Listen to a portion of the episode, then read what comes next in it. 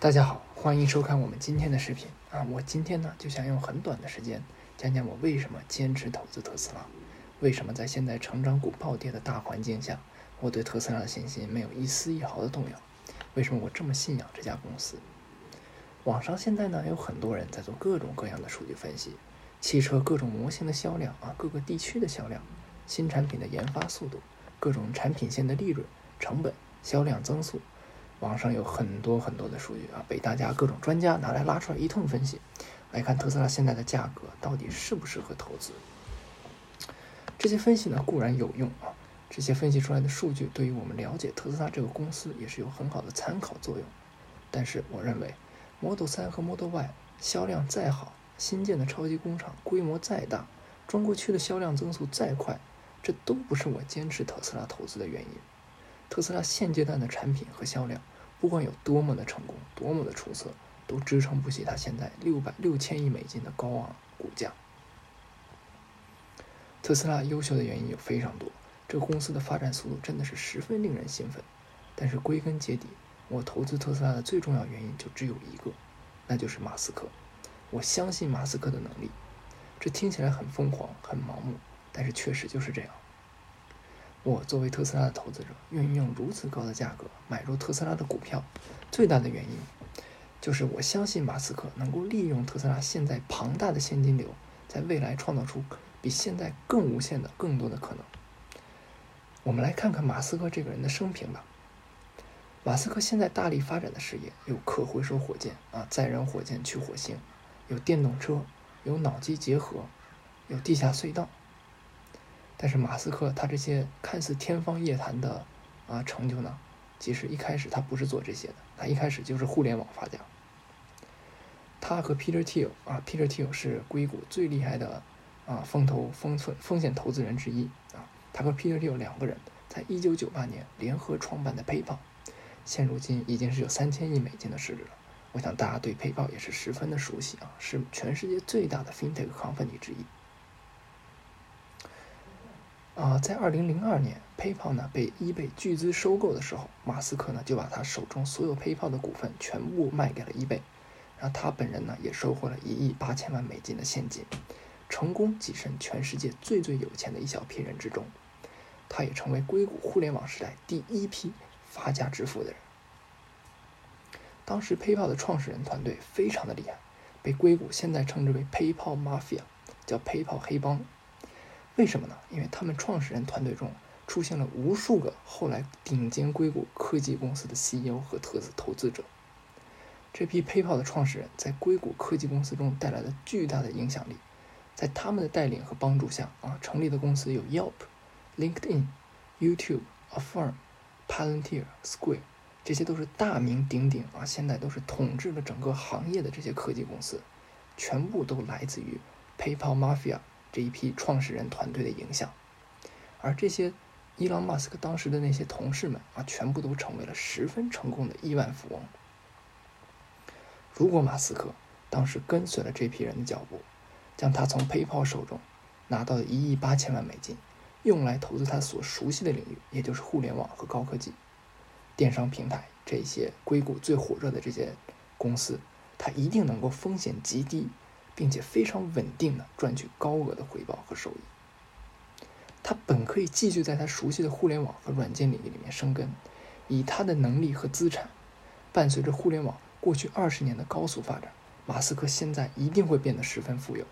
虽然没有现在这么有钱，但也一定能保证成为美国最最顶尖的一批人。但是马斯克放弃了这一切，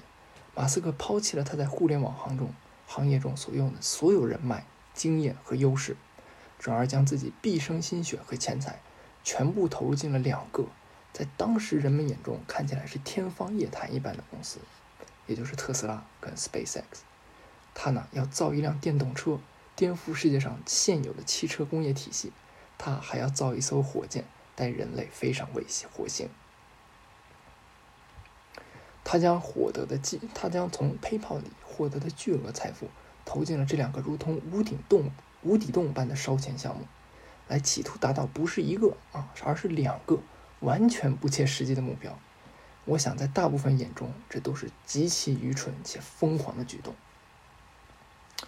并且呢，他从始至终都说他不想着赚钱，他想要赚钱一定有更速、更快速、更方便、更稳妥的手段。他创立这两个公司，完全就是为了能够改变人类的生活方式。汽车行业跟传统的汽油引擎，至今为止已经发发展了快上百年。整个汽车行业呢，市场估值高达万亿美金，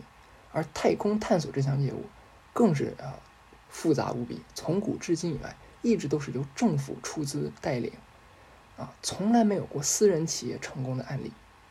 而马斯克当时拥有的一亿八千万美金的身家，虽然听起来很多，对于我们这些普通人来说是非常巨大的一笔财产，但是在这些行业面前都是杯水车薪，啊，他想要改变这些行业现有的格局，就是拿鸡蛋再去砸石头。他的全部身家一亿八千万美金，还不如美国的通用汽车公司一年花在广告上的十分之一，但是。他做到，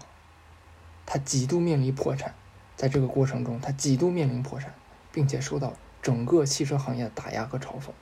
华尔街也有无数的人做空他的股票，上电视节目对他冷嘲热讽。他曾经被称之为不切实际的空想家，只会吹牛逼说大话，却没有实际成果的大骗子。他被称之为硅谷最愚蠢的 CEO 之一，但是他成功的将所有质疑他的声音打碎了。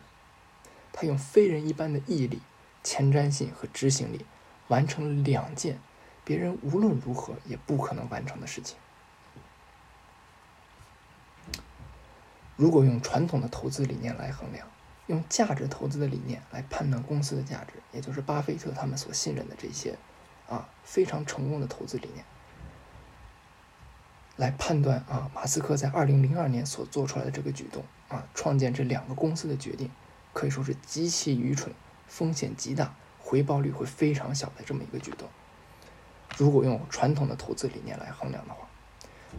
这两个公司在最初建立的几年也没有创造出一丝一毫的价值，一直是在烧钱，像黑洞一样将马斯克所有的金金钱全都烧光。同样的，在今天，我们作为股市的参与者们，如果还是只用传统的投资理念来衡量特斯拉这个公司，用价值投资的理念来判断它的价值，那么现在特斯拉的市值肯定是非常非常高的啊，已经太高了。特斯拉每年几十亿的利润完全支撑不起它六千亿的市值。但是，马斯克这个人，他在二零零二年用自身的一亿八千万，十几年的时间里，完成了世界上没有任何人有能力做到的事情，可以说他创造了奇迹。而现如今的特斯拉。每年都在创造出几十亿美金的利润和现金流。我相信马斯克能够最大化利用这些资金和资源，带领特斯拉创造出更多的没法用我们普通的投资者常理来衡量的成就。特斯拉现在股价非常高啊，也短时间内看不到说啊它的利润会达到啊支撑这个股价的地步。但是特斯拉在未来所拥有的可能性。比现如今拥有所有的公司都要大，我认为。嗯，我在前段时间啊一直在推荐特斯拉这个股票啊，因此我的一些朋友们也买了特斯拉的股票。最近成长股的暴跌啊，也导致了特斯拉的股价一度跌到了现在是六百块钱啊。我的，包括我自己在内啊，我们大家损失都比较惨重啊。但是啊，我希望所有能在看这个视频的人们，把目光放长远。啊，要信任自己所投资的公司，信任特斯拉，要看到它跟其他公司不一样的地方。嗯，用长远的目光来来判断我们的投资，不要让一时的涨跌影响了我们的投资理念。好，今天的视频就就到这里吧。嗯，谢谢你们收看，也希望大家能够坚持下去啊，坚持自己的投资理念，在未来即使大跌的情况下，也能稳住自己的心情。好再见。